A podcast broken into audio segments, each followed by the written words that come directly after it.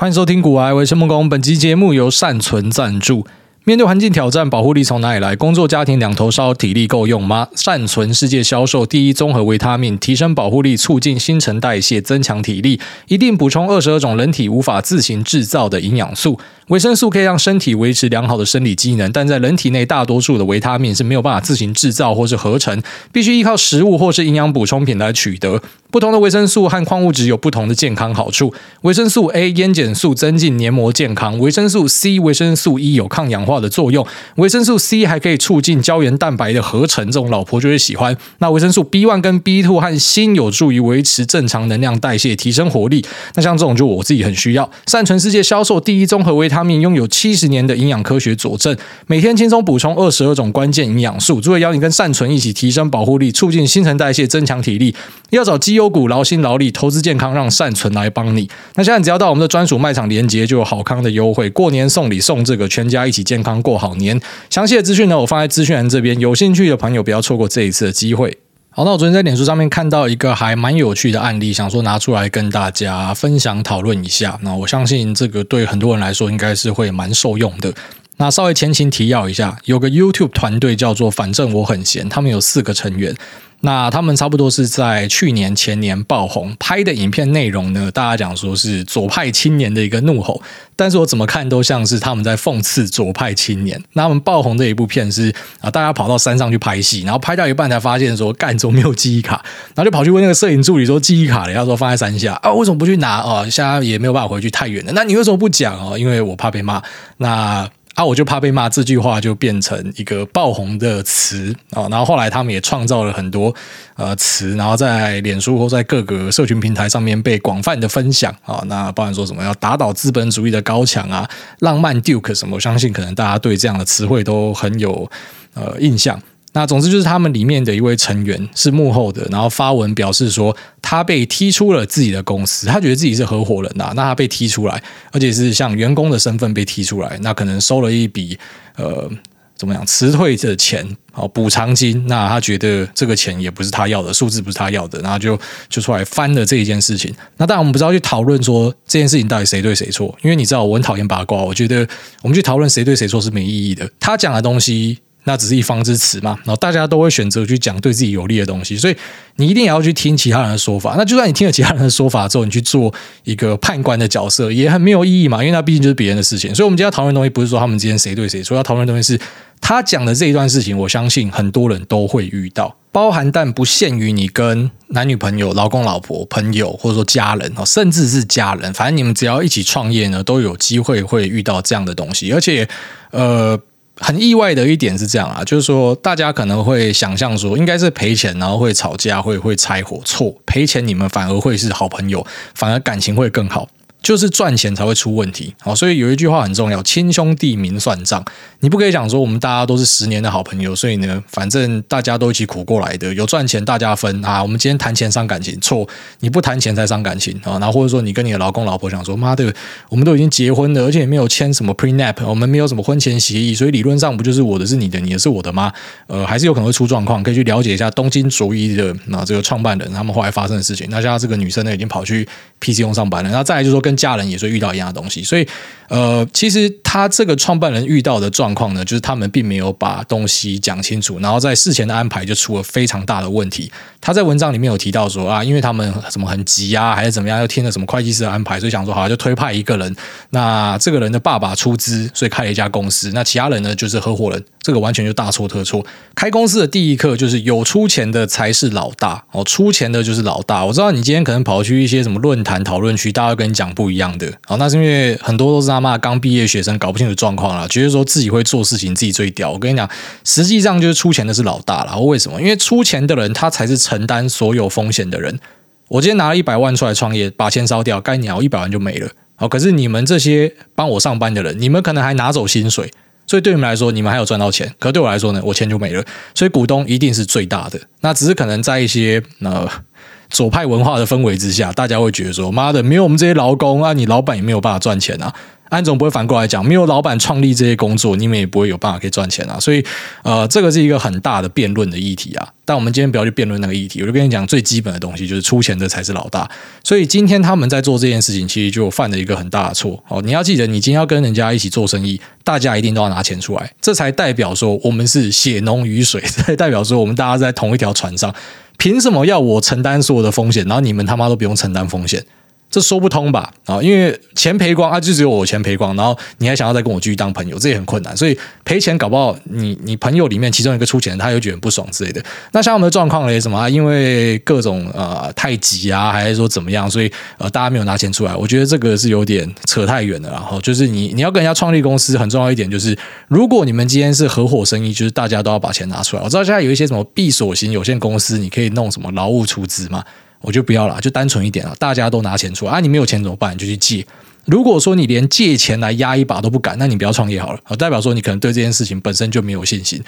所以，他这篇文章出来，我相信只要有点社会经验的人，应该马上就可以抓到最大的问题，就在于说，哎，你怎么会这样搞？或者是你们怎么会没有没有一起出资这样子？那也因为这样子会产生很多后续的问题啊。所以在那边给大家一个建议，就是说，呃，其实不管你做什么样的生意啦，哦，如果说你真的非常有把握的话，你就是独资。好像我自己去投东西，我是还蛮喜欢独资的，就是我出钱，然后让你帮我工作，而且我可能会对你很大方，我会分红给你什么，但是钱就是我自己出。因为我也不是说什么啊，我不想要分你或什么，就只是觉得，呃，如果我今天塞了股东进来，我还要跟你讨论，妈麻烦死了。直接我出钱，所有东西我决定，就这样。好，那你们就照我东西去做。所以呢，失败就是我自己扛。刚好也是把我钱赔光嘛。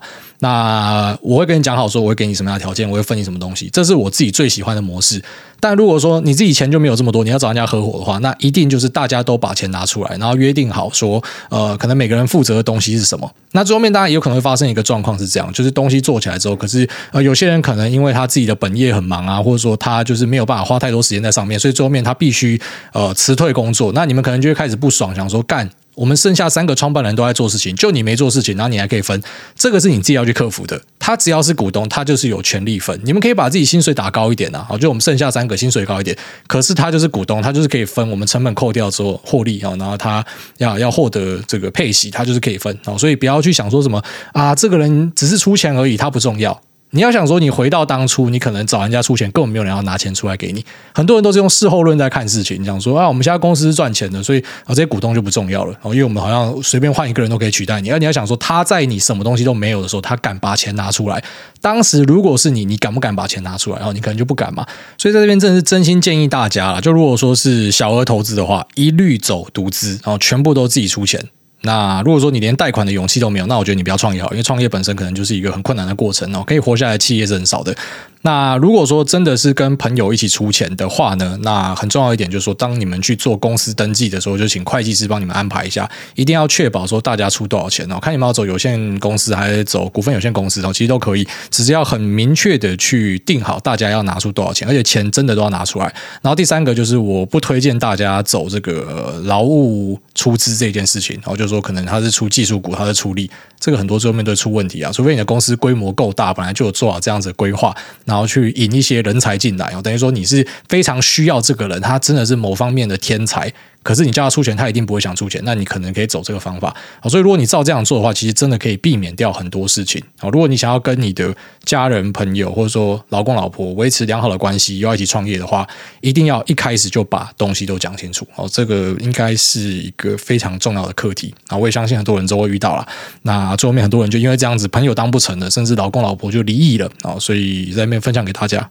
好，那接下来我们就进入市场的话题，来跟大家聊一下啊，在二零二二年我会选择布局什么样的东西啊？当然，其实很多已经自己头洗进去了，在这边稍微跟大家讲一下，然后然后重新复习一下我自己会怎么样做一些布局，特别是在这种风雨飘渺的时候，很多人被干出翔，躺在地上被干到那边的喘，然后整个脚已经瘫着，循利宁吃两颗下去还是爬不动，很多人现在状况就是这样啊，然后每天躺在那边。呃，看到这个大盘反弹，然后一开始很高兴，后来看到大盘反弹已经没有没有感觉了，然后看到下跌也没有感觉，整个人已经脚麻躺在那，在那边喘，哦，每天就躺在那边喘。那有些甚至 PTSD 了，哦，只要看到个股反弹，心里面就在想说，等一下一定会再跌下去，哦，就已经再也不相信感情了。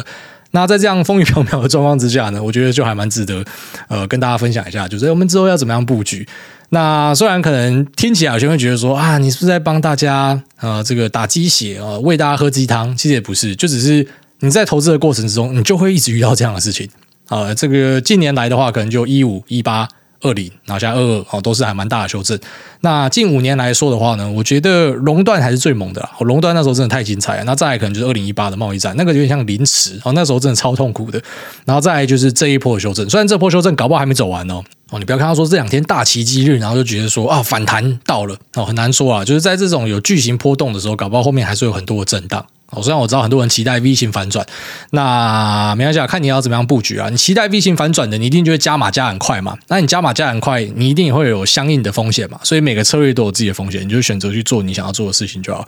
那先讲一个大前提，就大前提，我们还是相信说，在二零二二年市场上是有很多机会的哦。只是呃，如果在前面几集都跟大家讲到的，就是说二零二二年你开始会发现选股。它可能会影响你报酬率很大，哦，就不像可能之前你只要随便挑一个东西，哦，一样是 MCU 啊，我随便挑几只啊，他们都会涨啊，哦，一样是什么被动元件啊，我们随便挑他们都会涨，一样是记忆体随便挑都会涨，一样是 SaaS，一样是美国科技巨头随便挑都会涨。我觉得在二零二二年，呃，我相信啊，就是它应该不会是这样的一个状况，应该就会变成个股拉开表现，哦，就有点像是之前的市场，而不是像这个疫情之后的市场，什么东西都在涨，所以选股就变得很重要。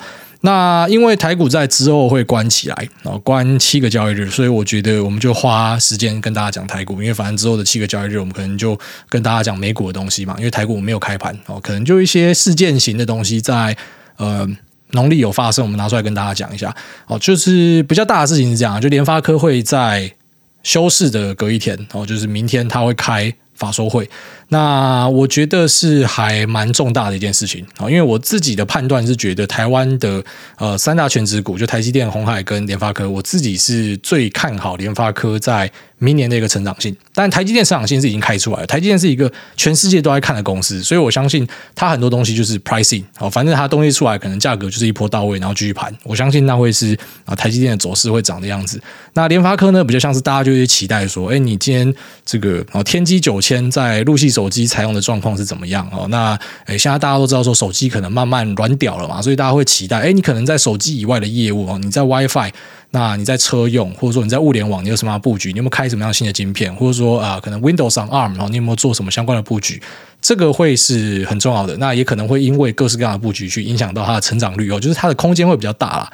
也就是说，当我们今天一个东西市场大家都预期，而且按照预期走，我觉得就 pricing，然后就价格就会反应。那如果一个东西是会有这种啊超出预期的状况产生，那可能就会对股价造成比较大的波动。那这也是我们赚钱的来源嘛。所以发哥会是我率先会关注的东西，就是在台湾的大型圈子股里面，我觉得看发哥是很重要的。那再就是说。啊，有另外一家公司环球金哈，在一月底就剩下没几天，他应该就会公布到底他去并德国的 Siltronic，他去并细创会不会成功？成功的话，他就变成可能世界第二大的一个细晶原厂。那如果失败的话呢？其实我觉得也不是什么大不了的事情，因为呃，本身环球金它就是一个成长非常强劲的细晶原厂哦。那呃，老板也提到说，他们有切入了。呃，这个 SiC 啊，就碳化系的基板的制造，虽然目前占公司的营收比可能就是一两趴，比起呃 Wolfspeed 或者说比起二六，然后 IIVI 这家公司呢，那是非常小咖的，但是他们也是非常看好这一块的布局。虽然说呃占比很小，可是成长的速度可能很快。那在矽晶圆的部分呢，可能在接下来的几年，我们看到十二寸的呃这个呃矽晶圆的用量会。大幅的上升哦，那可能也会有涨价的空间，所以对于细菌源业务来讲，我觉得是很看好的。也就是说，它并的 Celtronic，那它可能呃就是非常高机会喷嘛，因为毕竟呃你吃下来的公司，那你你变大，你营收变大，获利变大，那可能就是一个很好的事情。但如果你没有吃下来，那市场假设发生说一个恐慌杀盘哦，因为大家可能很多资金是进来赌这件事情的。那杀一杀之后，你要知道，其实矽晶圆的成长性还是很好嘛。所以在贵买的大型全值股啊，环球金上面呢，我觉得嗯也是还蛮看好它后续的发展。啊，就台湾其实有很多公司目前在未来的布局呢，都是很有机会的。啊，就不要因为可能近期的沙盘或什么，然后你就开始觉得说啊，不要看这些东西，那就加入指数啊。如果说真的觉得选股很难，就直接加入指数啊。可如果说你是要做主动选股，就是不管在什么样的状况之下，你都要是保持头脑清醒，你要去看说市场上的机会在哪。那市场上还有什么样的机会呢？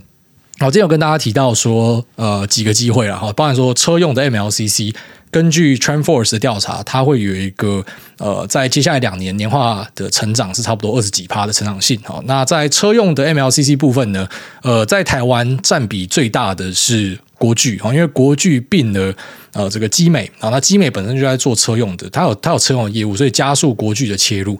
那国巨集团在车用部分大概占比有到二十趴，那再就是华新科哈，华新科占比差不多是十趴，华新科稍微小一点，那国巨的纯度可能比较高一点。那他们的车用业务呢，可能在呃接下来的一两年都会表现得很不错，但你要记得，因为那毕竟就是他公司里面的。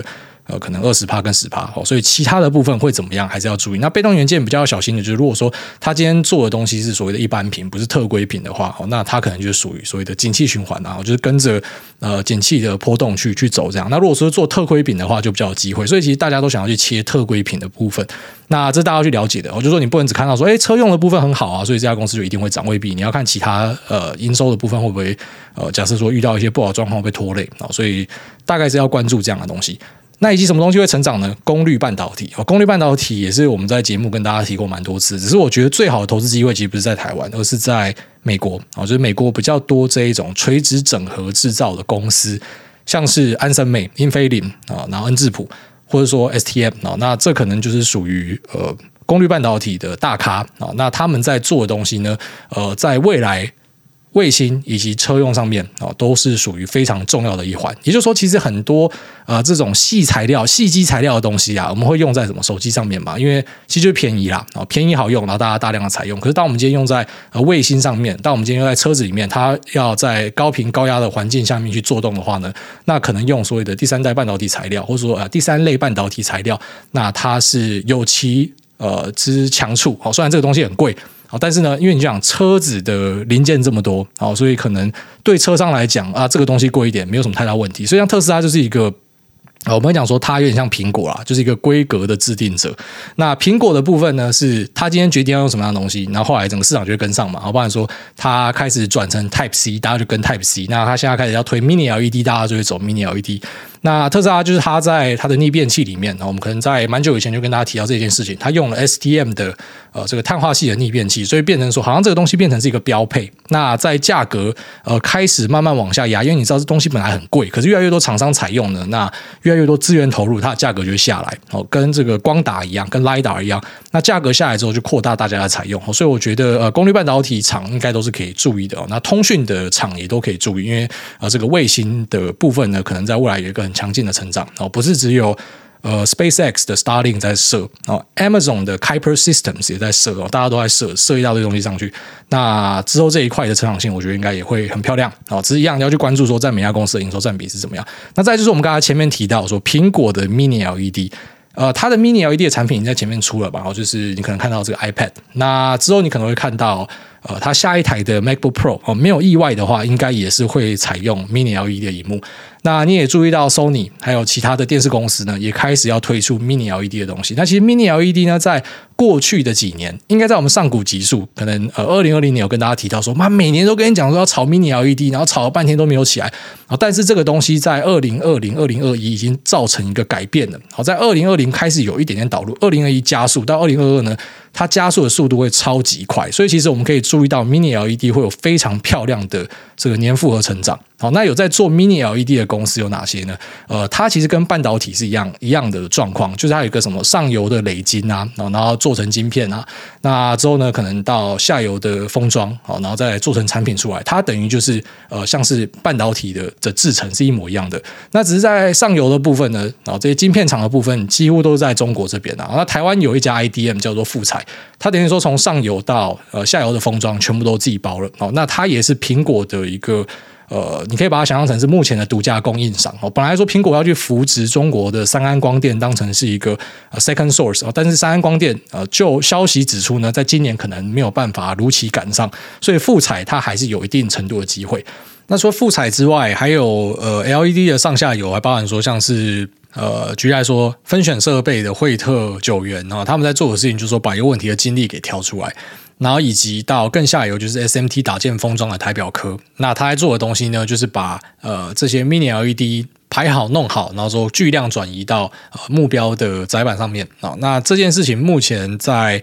呃，整个业界呢，就台表科它市占是最大的。那台表科我们之前在之前的瓶盖股也有跟大家介绍过，就属于很多人骂他说股性不好，妈买了都不会动，然后不然就是什么啊动个几天又跌回来。其实我觉得整个瓶盖股都是这样啊。所以当我今天跟你讲这个啊苹果的 Mini LED 的时候，你就要注意说，妈的瓶盖股在去年的表现是很差的。好，但今年有一个催化剂是这样，就是说因为苹果导入了 Mini LED，所以你开始看到其他厂商跟上，电视厂商 Sony 跟上哦，大家跟上，所以呃这部分的成长性会很好。其实当然，LED 的厂商非常多，你要去了解说他们本身供货是供给谁，然后以及说它的纯度高不高哈，然后上下游的产业链也要稍微了解一下啊。那看我们有没有机会在今年看到所谓的四大产业之一啊，最惨的这个 LED 呢？那有没有可能在今年复活？还有哪些产业，像什么 LCD 啊，然后像是太阳能啊，这是我们讲的产业啦。那有时候产业就是在。呃，这个风向对的时候就有点机会了。那除了像是 Mini LED 有很不错的成长性之外呢，那我在脸书跟 Telegram 有分享一个图表，就显示哎，Mini LED 很赞。那还有另外一块也很赞，叫做 Infrared 啊，就是不可见光。那不可见光红外线的运用呢，在之后也会持续的加大。好像我在 Telegram 的美股群。那天深夜聊天的时候，人家说我在放福利，没有啊，就是我跟大家分享一下说，因为我蛮看好在接下来快充的表现。那快充其实也是很多会用到刚刚前面提到的三类半导体材料。那有很多的快充拆解，什么 Google 的产品啊，然后诶，可能哪一家产品，哪一家产品，大家拆开来都发现说，诶，里面用了很多。啊，Navitas 的晶片。那除此之外呢，也用了很多的光耦器啊。那像这光耦器呢，就是不可见光的运用。哦，那光耦器在台湾有两家公司，分别是市占全球第一跟第二，一个是亿光，然后一个是光宝科。那这光耦器这东西它本身是很便宜的啦，就可能呃，像用在快充里面的那个单价，差不多是一块到三块。很便宜，真的是很便宜的东西，只是它的量可能很大，所以这块可以注意。然后已经用在一些什么电源管理系统之类的，它有很多不同的应用，那可能每个单价都不一样。那只是在光耦器的应用，呃，我们也可以看到一个还蛮强的成长性。那这一部分可能就是归类在所谓的不可见光里面啊，infrared 里面。那刚上面提到的光宝科，它呃光耦器就是在它的光电业务里面。那光电业务本身是占他们公司可能就差不多落在两成三成之间的一个营收占比啦。我觉得它本身这家公司做的东西是比较杂。之前 Q&A 好像有人问过。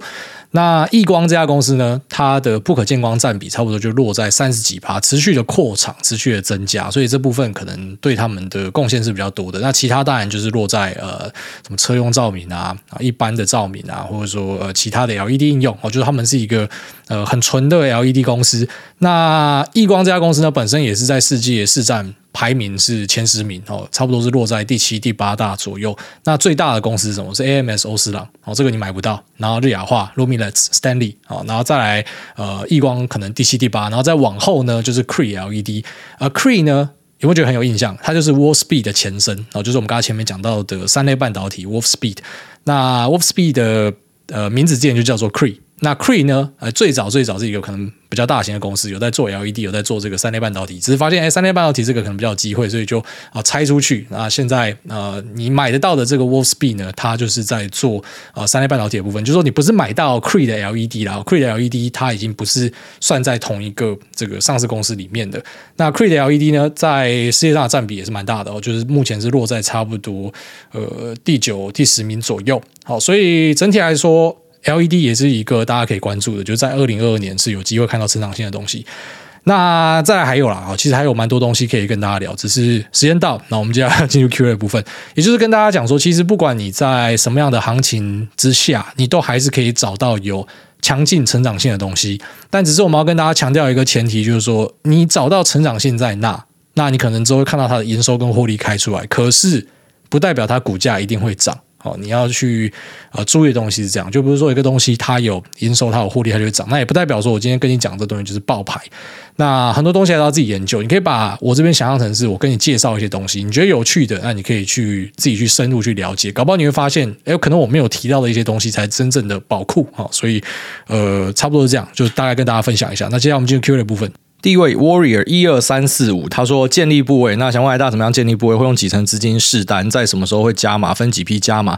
那多久会完成部位的建立？还有八大行库买五十反一是什么概念？那另外会听 James Morrison 吗？推荐 Beautiful 跟我来，我是 Little，谢谢。那 James Morrison 应该是那个长得像土拨鼠，然后唱 You Give Me Something 那一位吧？我会听他的歌啊，但不是什么超级铁粉。那再来就是说，八大行库买五十反一是什么概念？你这应该是想问说，啊，是不是政府军在放空啊？那你要知道，八大行库它是指在这个八大行库开户的人，所以它不一定是什么政府的基金，只是很多人会这样去类推啦。有可能它只是一般的散户、中实户、大户之类的。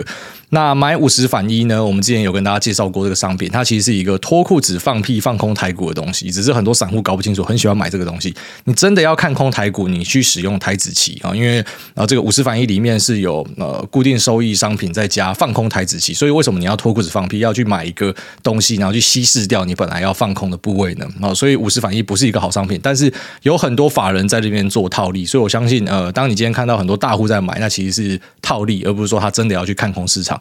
那再来就是说，怎么样建立部位？会用几成的资金试单？呃，举例来说，我这个部位要丢一百万的话，我自己的习惯现在大概是会丢三到五成啊。然后第一笔先丢三到五成，然后之后后呃留个呃这个差不多半个月到一个月的时间，然后分别再找时间去买进。那这是做供应链的部分，然后供应链的部分，我可能差不多会在一个月内完成布局。那这是我的部分，但是不是说绝对的准则就这样哈？有些在做价投的，他可能布局就布半年以上，那就是看你看你要打多散。那对我来说，我觉得，因为我们做供应链，可能是大概去猜想。两季到三季之后的状况是怎么样？所以如果说你布局拉太长也不好，但布局如果太短呢，那你就知道，然后当然你今天遇到像近期这种下杀盘哦，你一次全部买进去，然后直接回吐三十趴，你可能就受不了，你就全部砍光嘛。所以呢，我们会去做分散的目的，最主要就是希望抓一个平均成本，让自己更好。把东西抱住了，然后大概是这样。下面一位 Unity 三 D Team 他说：“保持乐观，先生。”艾大你好，目前做了四个月主动选股，不知道是不是最近空方市场的缘故，让我连连小赔出场，挂号累积起来也是一笔亏损，信心受到动摇。想要请教艾大其他种操作策略，但由于避免篇幅过长，想要先问一下什么是自主 ETF？那自主 ETF 跟主动选股有什么不同的选法吗？挂号目前是想主要瞄准台股供应链的车用市场。那二组完之后，后续持续。去投入资金的时候该怎么样投入呢？那每次投入都要照比例买进吗？三自主 ETF 的停损或是汰除的机制，感谢艾大爷，祝福您一家健康，谢谢。那这个自主 ETF 的概念是我在二零二零年提出的，那时候因为在买美国的呃那个网域 CDN 相关的公司，像是阿卡麦、Festy 跟 Cloudflare 的时候，那我知道这个题材会受惠，但是我还不太确定哪家公司会受惠，所以我就选择直接先一起买进嘛。所以你可以回听那时候集数，那包含说。后面是怎么样加码，怎么样调整，怎么样停损，在后续的集数应该都是有持续跟大家分享跟追踪了。那为什么会这样做呢？这个其实在供应链这边练出来的一套方法哦，在美股其实比较少这样做，因为我可以很明确找到我要哪一家公司。那可是，在台股的供应链，因为你也提到嘛，你想要买什么台股的车用供应链嘛，那就会遇到这样的状况。像我们刚刚前面提到的，呃，那些题材。那那些题材都是我们可能可以很高几率、非常高几率确定它会有很棒的成长性。可是呢，当我们今天往下一个阶层，就是那哪一只个股会吃到它所有的成长性，我们可能就没有办法这么确定。那我们可能就会挑呃它的上下游，或者说平行的一样是在竞争的公司。那我挑个三四只一起买进，因为你常在台股遇到的状况是啊，就有一个题材在喷，结果里面的绩优股他妈都不会动。就是你觉得体质最好的那一家都不会动，然后体质不好的那两家狂喷，就台股人常常看到这样的状况，所以因为有这样的经验，就知道说，那我我怕会呃错过，就即便我可能看对题材，我看对大方向，我看对产业脉动，可是因为我选股没有选到最会喷的，因为可能市场资金就是不关注，法人就是不喜欢买，所以呢，我就干脆平均去买几只标的，或者说我按照我自己的喜好按比例去买，好，这就是自主 ETF 的由来。简单来讲，它也是主动选股啊，只是你选择去加入一些。同题材的东西啊，有点像是人家讲的那种 pair trade，那只是 pair trade 比较像是我今天可能是做空一个呃产业里面的强者，然后我去放空同个产业里面的弱者。那这样做的目的是什么？就如果说我遇到大盘下跌，好像最近可能这种系统性风险。那我做空的部分就会保护到我嘛。那如果说我看对的话，那这个产业是对的。那上涨的部分啊，就是比较强的公司，理论上会涨得比呃比较弱的公司还要来得多。所以它是一种呃所谓的对冲的的的的机制。这样，那我觉得呃自主 ETF 也是有点类似，虽然它不是对冲，但是它的那个背后的逻辑是有点像的。我就是说呃。比较保险的一个做法啦。那再来就是说，每次要怎么样投入呢？投入的方式会按比例。举例来说，我今天入金一百万，那一百万里面，呃，规划三十万要丢进去这个组合，那我可能就按比例打。好，就按比例打进去。当然，有些人也会选择，呃，涨比较多的，我就不要加这么多，去加比较弱的。啊，有些人会选择啊，涨比较多的，我加多一点。然后那就是看你自己，反正你就想象成它是一个你投资组合里面的小投资组合。那当然，你有钱进来的话，你就要再分别再撒一点钱进去。那怎么样剔除跟停损啊？一样，就是在很早期的集数应该有提到，那时候是怎么样选择把 Fastly 砍掉。我跟大家考古一下，其实当时整个市场上都在吹 Fastly 啊，那。我们就是台股的经验，我们知道说有时候东西下杀，就是市场已经先知道了。所以当时呢，我也不知道为什么，呃，就大家狂吹 Fastly，真的大家都在讲 Fastly 是最好的。可是我就看到它跌，那我就好先把它砍掉，太弱留强，我留那个 Cloudflare。然后虽然 Cloudflare 最近也下去，但呃，在它下去之前，它是翻了好几倍。那那就是我把这个逻辑给给套进去。那为什么会把它剔除掉啊？当然你可以选择是。举例来说，就是股价表现不好啊，那你可以去类推说，可能是有人先知道或什么的。那当然，在美股这边，我比较推荐就是你还是回归基本面。你是不是看到基本面有什么变动？那有些公司呢，它可能不会让你等到基本面有变动，它就先杀，杀完之后你才知道说，哦，原来基本面有变动。就是每个地方都有内线呐，所以这种东西真的很难告诉你说有绝对的准则还是怎么样，那个是没有的。你只能够大概的去揣摩一下，然后找一个适合自己的方法。下面一位。影印机与二头肌，这怎么淫荡的 ID？他说零碳牌，谢帅好，想请问艾大对元太电子纸的看法？现在各国都在搞零碳牌，那请问艾大，欧洲真的无纸化了吗？小弟本身做影印机，生怕未来被淘汰。那失业后如果持有电子纸，还能够避个险？那另外想请问艾大，美股现在基期是否比台股低，更适合进场？谢谢，祝福艾大一家人和乐融融，永不吵架，艾大永远不会被刚。那你说这个元太电子纸？哦，是不是会取代所有的纸？我直接告诉你不会啊，那个是不同的应用场域，纸不会被取代，它可能会用更环保的方法或什么样的，但是纸不会被取代，这你想太多了。那再来就是像元太电子纸这个题材啊，其实。如果说是老股民一定知道，这炒了四五年了，每年他妈元太都会跟你讲说，呃，电子纸要怎么样，电子标签金红，我就两个包在一起一起讲。那直到去年才真正的起飞了，因为像 Mini LED 也是炒了嘛三四年以上，然后在去年呢，苹果导入之后才加速啊，所以呃，它确实是搭上风潮的一个东西。但是你说它会不会去取代呃一个传统的产业？我觉得不会啦，不会到那么夸张啊。那只是当然，每个新的科技出来都会对呃。既有获利的人造成一定程度的影响，所以你的工作业务上会不会受到一定的程度影响？我觉得会，但是不会是那一种很明显，你他妈明天就直接失业那一种。我觉得你想太多。那再来就是说，呃，美股的基期是不是比台股低？呃，基期这种东西是这样看啊，就是说，呃，相较去年同期，简单来讲是这样子。所以台股的话呢，呃，我们不要讲基期那些啊，因为基期那种有点像是你硬要去做一个比较。哦，如果说你是。纯粹看未来的话，你就会发现机器本身并没有太大的意义。居然说机器很高，可是未来还是很好，那还是可以继续涨啊。哦，所以机器在这个地方用，我觉得不太适合。哦，如果说你要去比较哪个市场比较适合投资，应该还是要用大盘的估值来看会比较好。那当然，台股是一个非常非常好的市场，可是你也可以讲说，台股的估值搞不好就注定比美股低啊，因为它那边是全世界的资金涌出。哦，这个当然你可以这样去解释。不过我自己会觉得。这可能立一个蛮大的 flag，但我觉得台股今年的表现，呃，应该是比较高几率会比美股好。我自己的猜测啊，因为整体市场的节奏变了，然后可能大家比较不会去追逐这种高呃高速成长，然后可能你今天 P 或者说 PS 是给到很高的公司，反而像台股这一种防守性强的，然后就殖利率高会配息，大家喜欢配息嘛？那本一比啊，如果算 Four 二零二三、二零二四，现在在台股妈的十五倍以下的一大堆啦，所以。我相信资金可能会青睐，但同时你又要去考虑说啊，升息之后可能外资又会继续把钱汇回去，所以有很多综合的因素。但假设你说投资上哦，就是我现在看这两个市场，哪一个我会比较愿意把钱丢进去？我自己会选台股啊，我觉得台股我可能会在今年把它拉得更大。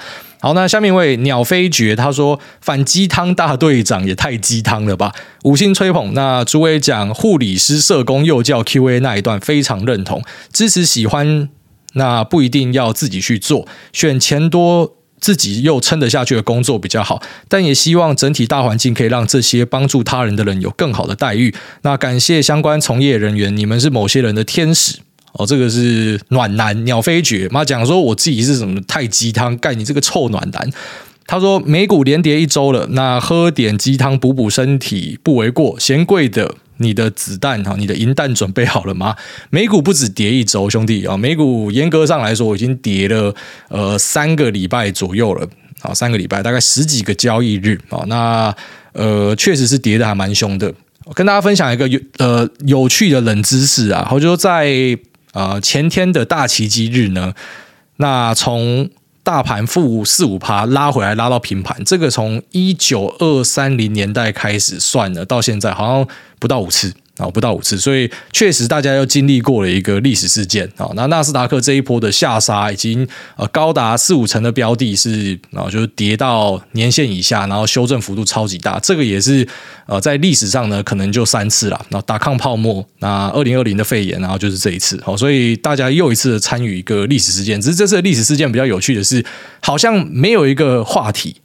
啊，就打抗泡沫是啊，当时可能整个市场的本益比超级高，所以跌烂。肺炎哦，当然是一个我们人类可能好已经好久没有遇到的一个全球性的大瘟疫。那这一次好像就没有发生什么事情，就只是联总会把资金收拢。那未来经济的呃前景什么都还是好好的，但股市整个跌烂哦，所以确实大家又在参与一个事件。那一旦准备好是很重要的啦，哦，就你一定会遇到下杀，算一算每两三年可能就会有一个比较大的回档了。哦，那如果是呃做这种长期投资的人，你。不免会遇到这样的事情。居然说，他也没有在那边追高杀低乱玩，他就是定期定额啊。那他可能在一九九九、两千年、两千零一年买股票，然后后来他突然就没有钱，他就失业了。干，哎，你知道，如果你那时候买股票，你可能解套是十五年后、十四、十五年后。哦，以纳斯达克的指数来说，所以持续投入是很重要的，因为你不可以选择你出生的时候。就像有些人讲说，他妈七年级生超衰小，就出生在一个就是不上不下，然后也没有梦，然后累得要死。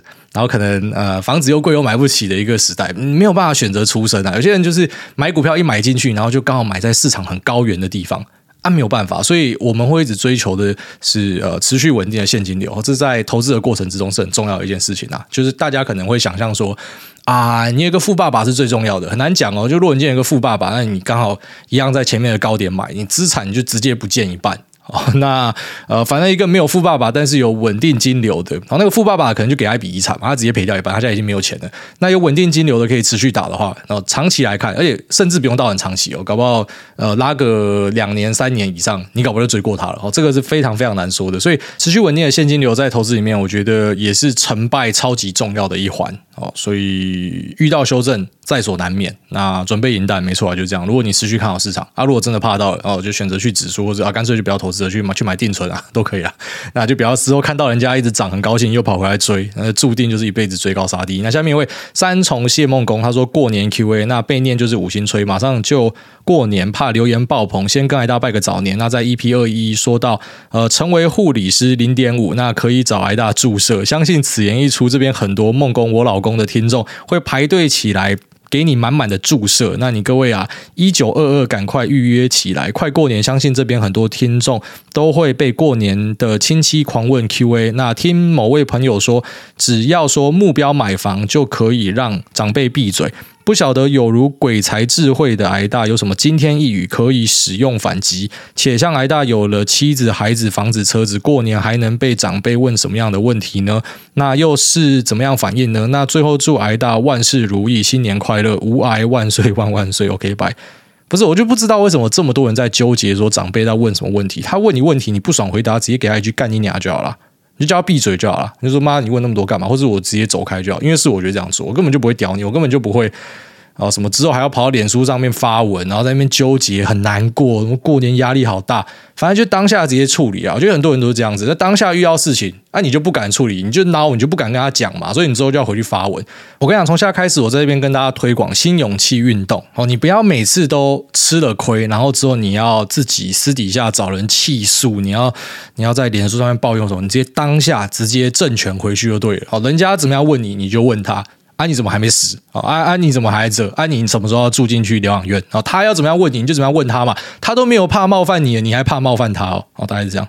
下面大谷祥平的师傅他说，股市下跌的时候，菜鸡怎么样进场？那五星吹捧吹吹，小弟大学生有一笔从小过年红包存起来的三十万台币，那目前没有其他本业的收入，在场外看一两年了，哇，好厉害哦！当知男当一两年。他说近期股市疯狂下杀，那请问癌大对于下跌的时候有一笔大概三十万的资金要进入美股有什么建议？那资金要分批进场，还是直接全部干进去？那亦或是等到市场比较明朗的时候再加入？最后祝癌大一家三口身体健康。我在这边直接大胆的立一个 flag 啊，我觉得近期。当然，我不敢说修正结束没哦，但是这一两个月到三个月之间进场的人，那之后回头看，就有点像是你当时回头看二零二零年三四月进场，跟二零一八年哦，可能这个贸易战后来告一个段落，转单效应那时候进场的，也就是说，你每次在下跌的时候刚好进股市的人，真的是最最最幸运的啦。那三十万要怎么样进入美股呢？哦，如果说你是开海外券商，当然就是一笔汇过去嘛，因为你不要吃太多的这个呃汇费，所以直接一笔过去。那一笔过去之后呢，你可以选择。呃，一次打进去是每场有就三十万，并不是什么大钱，那很小，一次就买完了。但如果说你想要感受一下自己当基金经理人操盘，然后慢慢调整的过程，你可以把它拆成啊什么十五个交易日、二十个交易日啊，那我分散去打我要的标的，然后分批买进，你可以试试看啊，就感受一下那个气氛啊。其实很多东西都是自己感受之后才会学会啊，所以。我觉得你现在这个时候进场应该算是相对幸运的啊。下面这个我是打呼巨人，我爱人列小朋友。他说：“癌大家好，五星吹。那每集听癌大 Podcast 都觉得资讯量爆炸，受益良多。想问癌大有推荐吸收各种财经时事的 App 或者网站吗？那挂平常只有看巨亨网，怕被资讯操控。那假如熊市真的来了，会转做空吗？这十年来的多头，如果真的转熊市，该如何应对？有什么建议吗？” OK，那那个财经时事的 App 或网站，其实巨亨网很不错啊。那中文媒体的啊，经济日报我觉得很不错，我订他的那个经济日报的 VIP 啊，他们做新闻也是蛮认真的。那工商时报呢也还不错，但是就稍微排在后面的顺位一点点。那再来就是大量的 Twitter，然后以及啊，举例说，像中国有些 App 很不错啊，金石，然后跟啊金色金，然后一到十的那个十，还有华尔街什么。那个那个名字叫什么？华尔街，等一下，我手机 app 直接查一下。华尔街见闻啊，华尔街见闻是中国这边的东西，但是他们对于美股这边的介绍很多是还不错，那资讯是很快的啊。你不要看他们对中国股市的介绍，那个你真的会有偏差。他们中国股市的介绍就是疯狂吹捧了，所以呃，就是看他们对于美股的一些资讯就好。我觉得那边的这个消息量也是很多。那再就是说，熊市来了会转做空吗？然后可能期货会塞一点吧，但是我自己在做空上，我就坦白跟大家讲，我是做空废物了。好几次要做空都发现抱不住，因为。骨子里面就是死多头，哦，就是相信人类的文明会越来越好，所以就一直想要找东西买，随时都觉得有东西可以买，所以呃，爆空单每次的缺点就是，就算空的点位很漂亮，可是爆不住，就是爆不到那种真的超大幅下跌的时候，就是想说啊，把它平仓掉了，应该是要继继续进去接多单的这样。那你说如果真的转熊市要怎么样应对？其实也也不用说怎么样应对啊，就是按照本来的步调，本来步调是这样。啊，你有收入就把收入投入市场，这是我一直以来都在做的事情。好，近期我开始有看到一些讨论，人家开始揣测，讲说什么、这个股癌是富二代。我想说，干你这你这哪里听到的？你这哪里听到我是什么富二代？然后我就会讲说啊，他的广告费什么什么一个月就多少钱？一千万？你看那个太扯了，什么一集就就一两百万，那个都大家那边瞎讲的。然后我们讲说啊，可能就是古埃这样子，所以他的这个策略又不一样。我跟你讲，其实我一直以来都在做一样的事情。我以前金流没这么强，我就是做一样的事情。我现在金流变强了，我还在做一样的事情。我未来金流还会再变更强哦，这个我还蛮有自信的。那我还是会做一样的事情，反正就是我扣除生活费的东西，我就是把它配进去市场里面。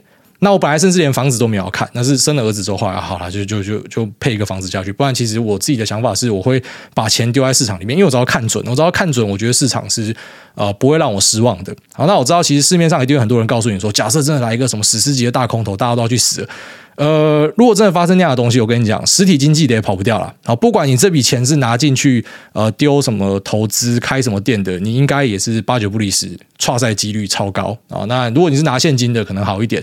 那所以这本来就是一个很大的辩论哈。股票资产它就是一个风险资产，你看好股票资产，它可以为你带来远高于定存的报酬，只是当然你就要承担它可能会造成的一些回吐。那不管你的本金的量是怎么样，反正最主要的就是你有持续的钱，你可以持续的投。如果你真的相信这个市场的话，那照理来说你就是会赢哦。那没有道理你会输啦。就如果你真的输的话，你你就认了吧。然后标普指数走走了他妈几十年、百年的多头，如果真的就在你这时候进来，然后它就反转开始走什么五十年的空头，你就认了吧，那就是你的命啦。哦，差不多是这样。那下面一位哥该吃饭的，他说：“癌哥好呀。”那哎，大好，小弟三十出岁，约进入台湾股市两年。那首次买股票一阵子后，就遇到疫情大崩，虽然有被吓到，但是并没有卖出。等到渐渐稳定的时候才加码。那虽然加码太晚，但也还是有赚些钱。那近期因为股市觉得有点高，所以由个股转买点六零八跟 VTI。那除了听来大节目培养心态。补充新知与概念之外，也有持续在做阅读。虽然不是什么大暴赚，但二零二一年也小赢大盘一点。万分感谢癌大无私的分享，帮助很多人。那节目中癌大也有分享到 cash drag 的问题。到近期我才开始盘自身的资产，处理这个问题。那结果发现本身有严重的 cash drag 问题，总资产大概是八百万，投入股市十二趴，垃圾债二十二趴哦，很不错，垃圾债操盘了。然后现金大概六十六趴，本人刚转入类国营工作，那现金流相对稳定。打算把现金比重压低到二十趴左右。那虽然不确定是否还是太高，由于近期股市相对高点，报酬与风险比例上较低，那让我有点不敢大量投入股市。但这样等于 cash drag 问题就还是持续着。那想请问癌大这部分会怎么建议吗？或是以上诊断是不是有什么建议？那另外，由于有点担心政治因素，最近开始买点 VTI。那之前也有听到癌大帮小孩买大盘，想请问癌大。呃，来说零零五零 VTI VT 或是其他类似全球的，会是以什么样方法去选择？那感谢来到，祝股癌一家一生平安。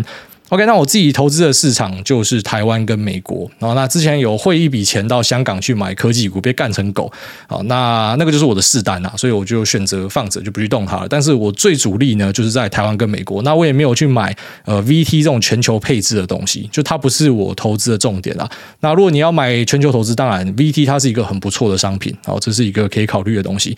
那前面提到这个 cash drag 其实是一个很好的问题，这是我之前跟大家丢出来的一个讨论，那我觉得非常重要，而且是很多人会忽略的，就是当他们在计算自己绩效的时候，哦，我今年有四十趴，哦，我屌干大盘，结果你只有丢入十趴的钱啊，那实际上你的绩效就只有四趴，为什么会这样算呢？因为当你今天去比绩效的时候，我们都要跟指数比啊，就是跟你投入的该市场的指数比。就来说，如果你全部都丢科技股，那你的 benchmark 可能就是 QQQ；你全部都丢美股的话，那你的 benchmark 就是标普五百；你全部都丢台股，那你的 benchmark 可能就是零零五零、零零五一之类的。好，所以说你今天就是要去跟指数，跟你买得到的指数商品做一个绩效的比较嘛。因为投入指数的人，理论上就是我直接所有的资产都丢进去，然后之后我每个月还会持续的投入嘛。所以你要跟他比的话，你就要比说，假设我是照他这样做。我的绩效应该是多少？于是你就会发现，很多人那种随时扣着一大堆现金的，其实就代表说，你的绩效长期下来你会输非常大。好，因为你你就是完全在这个现金的主力里面，但这个是仅限于说，举例来说，我今天汇了一百万到这个券商的户头，然后我我空着钱在那，这是一个不好的事情。好，当然你可以保持一定部分的现金，当成像你今天遇到这种紧急下杀可以用，可是长期来说，你不应该握有太多的现金。但如果说照你的案例，好，你讲的这个总资产八百万，然后你投入股市十二趴，这个其实不会叫做 cash drag，因为你本来就是呃，你其他的资产可能放在不一样的地方，可能拿去买房，或者说。诶，买其他的一些投资的商品等等的，那只是你一部分放在股市。你只要股市这一部分是完全的有丢进去市场里面，或者说持有现金的。部位不要到超级大，什么三成五成，然后持有两年以上，哇，干你这亏大了。如果说不是这样的话，其实是没有问题的，哦，其实是没有问题的。